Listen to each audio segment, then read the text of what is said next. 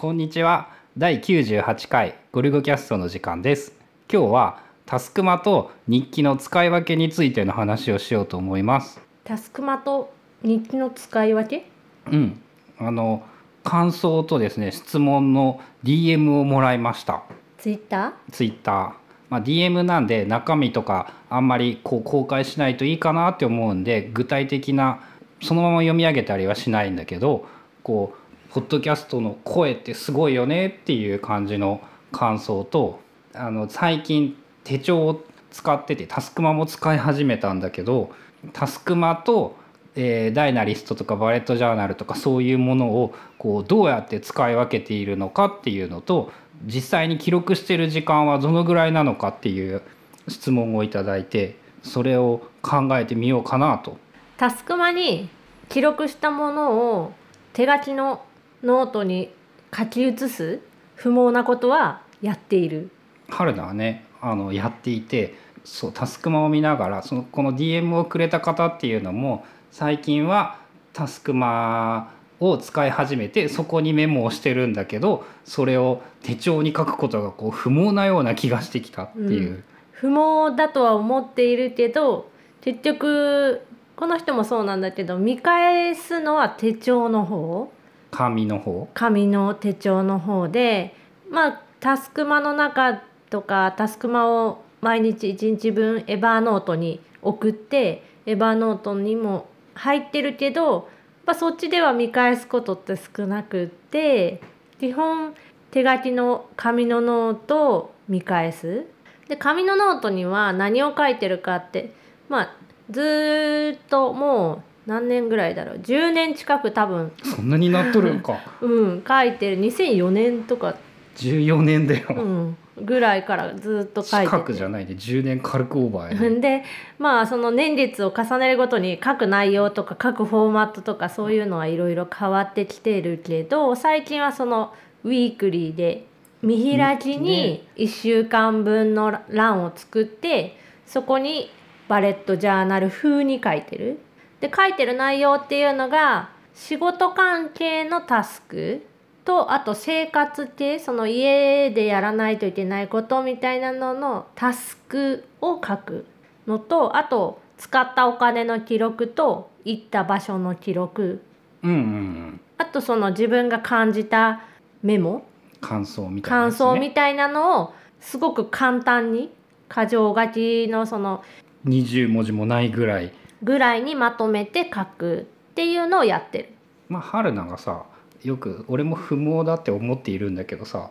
もうそれが趣味なんだからいいじゃんっていうのが何よりもこう重要なことなんじゃないかっていう一日それを1時間かかっていようが2時間かかっていようがそれが趣味なんだったら全く不毛ではないっていう思い込む力だよね。うん、昔その何時から何々をしていたみたいなその本当にタスクマに入れてるのの,、まあ、そのトイレ行ったとかそのそういうのを除いて以外ご飯を食べた時間とかそういうのをそのまんまノートに書いてた時はやっぱ1日15分以上かかってた。で週末とか書かないから週明け月曜日にまとめて1時間ぐらいかけて書いてたりとかして。やっとるイメージはあるう。ん、でも最近もうそれは別にもうノートに書くのはいらないかなっていうので時間とかその細かい内容とかうんパッと見で全体が把握できればいい。そうっていうので最近はその仕事の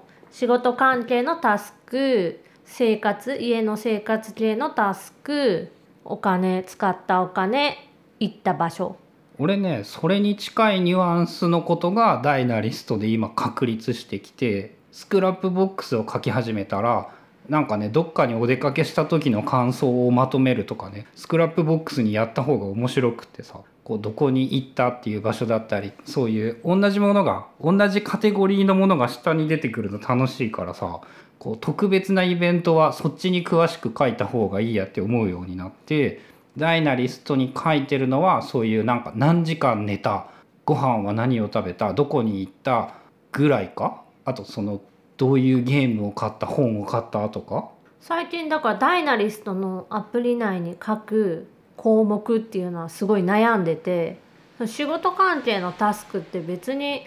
なくていい。そう当日その Dynalist を見ながら仕事をするわけじゃなくてもう今は手書きのノートを見ながらの仕事の進め方だから Dynalist 内には別にそれいらないよなっていうのででいつその仕事をしたかとか何時間かかったかっていうのはたすくまで見るからリピートタスクにして、結局ね。それで振り返るからそれも Dynalist では見えなくてもいいなっていう見見えないっていうかその入ってなくてもいい情報だなって自分では思っててそうなると何がいるんだろうっていうのを今考えてる。俺45ヶ月そのダイナリストで一行日記じゃないや日記システムをバレットジャーナル風日記を書くようになって見返したのはうんとねその日の一行日記と睡眠時間とかそういう体調に関することとか割と時系列でざっと見たいこと全体を把握したいことが多くって、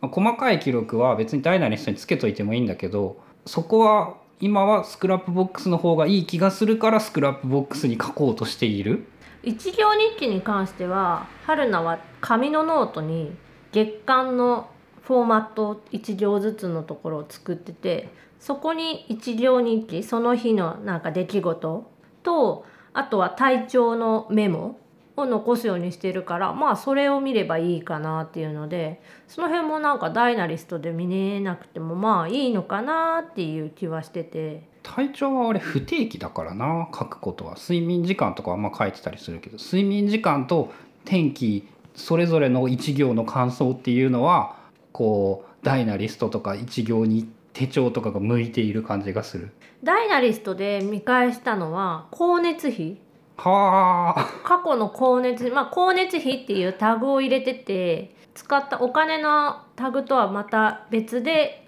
重ねて光熱費っていうシャープ光熱費っていうタグを作っててそれを押すとズラズラズラズラズラってこう水道ガス電気のそれぞれがその項目だけが出てくる。で今の作り方だと何月の下にその項目が入るようになってるから何年何月？2018年の7月の光熱費はこれでとかってすぐパッと見て分かる感じでは出てくる。まあダイナリストに関して言うとやっぱタグで絞り込めるからそういうものを書いとくといいんじゃね？えって感じなんじゃない？絞り込みたいもの？うん、でアウトライナー的な使い方をしながらこう物事を考えたい時っていうのはダイナリあそれストに入れたいなはっていう。アウトライナーが役に立つからね。そううん、でもその記録っていう意味で言ったらあんまりそのまあ食べたご飯とかも見返すっちゃ見返すけどっていう。う、んまああんまいらんね。うん、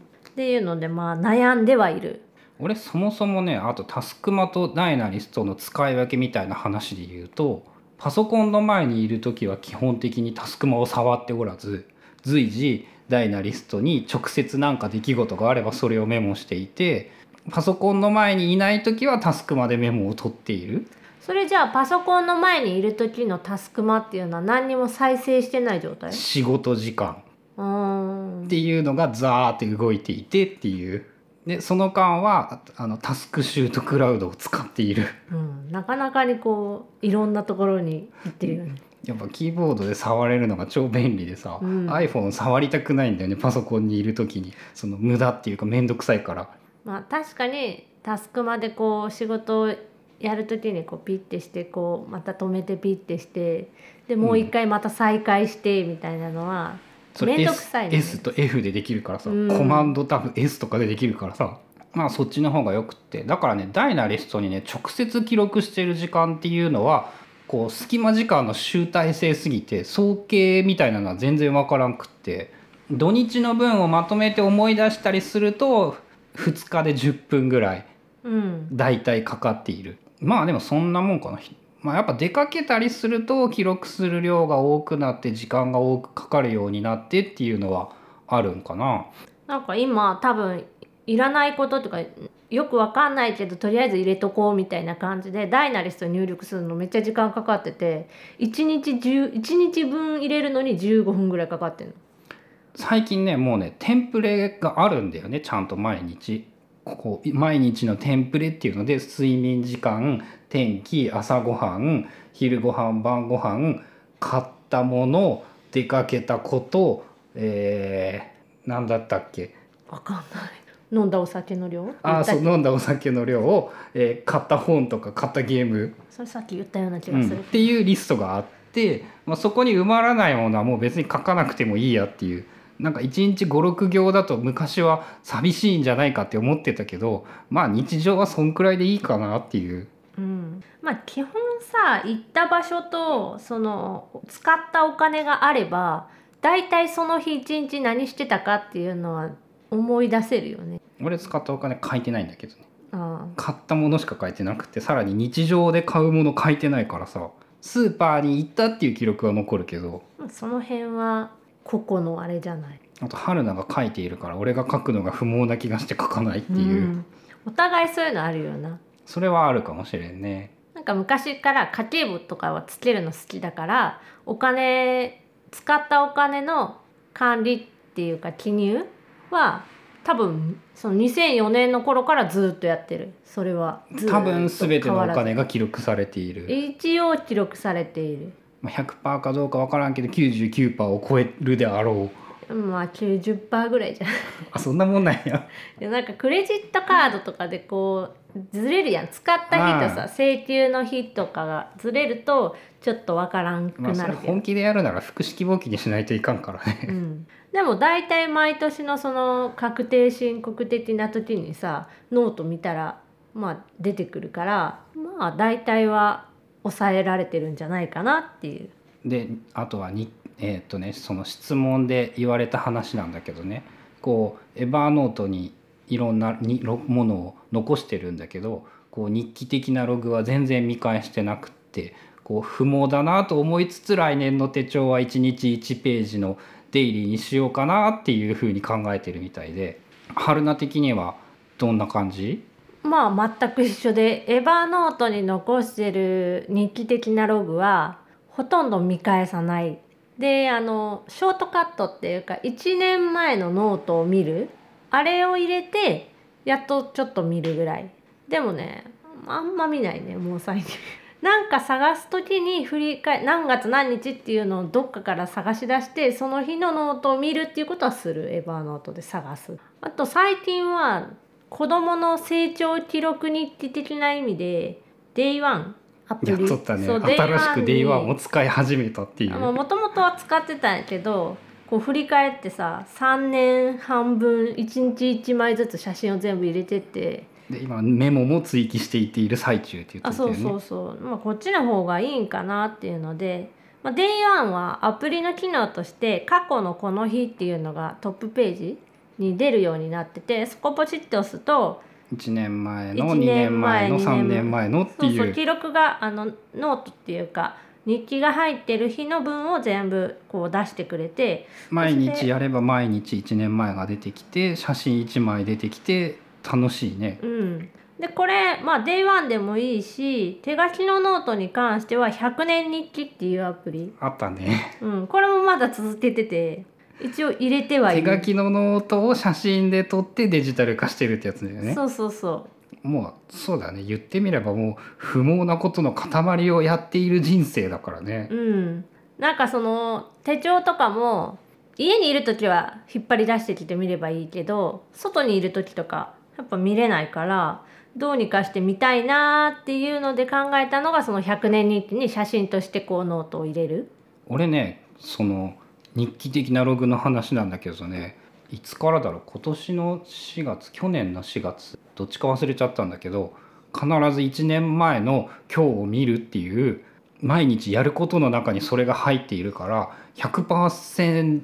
100は嘘だパソコンの前に向かって余力がある限り体感95%ぐらいは1年前の日記を必ず見ている。それ見て何をするの？ん？あ去年はこんなことやってたんだなって思う。であ今年はこうなったんだねって。それもさ佐々木さんの真似がから始まっているんだけど佐々木さんが言っているのは大体人間1年前でやってることは同じで1年前の同じ週の記録を見返してその日と同じようなことを目指せばその日と同じぐらいのアウトプットっていうか成果を残すことができて去年と同じぐらいのことをそのためには去年何をしたかを知ればいいっていう。感じで。まあ俺の場合1年前を見返してあ去年はこんなんで楽しかったねっていうのを思い出すだけでほぼ終わってるんだけど、それって今1年前の記録ってエヴァーノート、うん、ダイナリストエヴァーノート。まだ1年経ってないから。ダイナリストは？うん、で1年前の日記と1年前の、えー、と同じ曜日の1週間後と2週間後の日記を見てあ大体この時期はこういうことやってるのねっていうので先回りができる。家関係のその雑草とか冬対策っていう意味ではまあ日記的なログを見返したいと思うんだったらもう毎日やることにすればいいんじゃねっていう。それってなんかタスクマでさあの URL スキームとかでできるんかな？分からん。そのできるかもしれんけどそれを iPhone で見ようという気にはならんからやってない。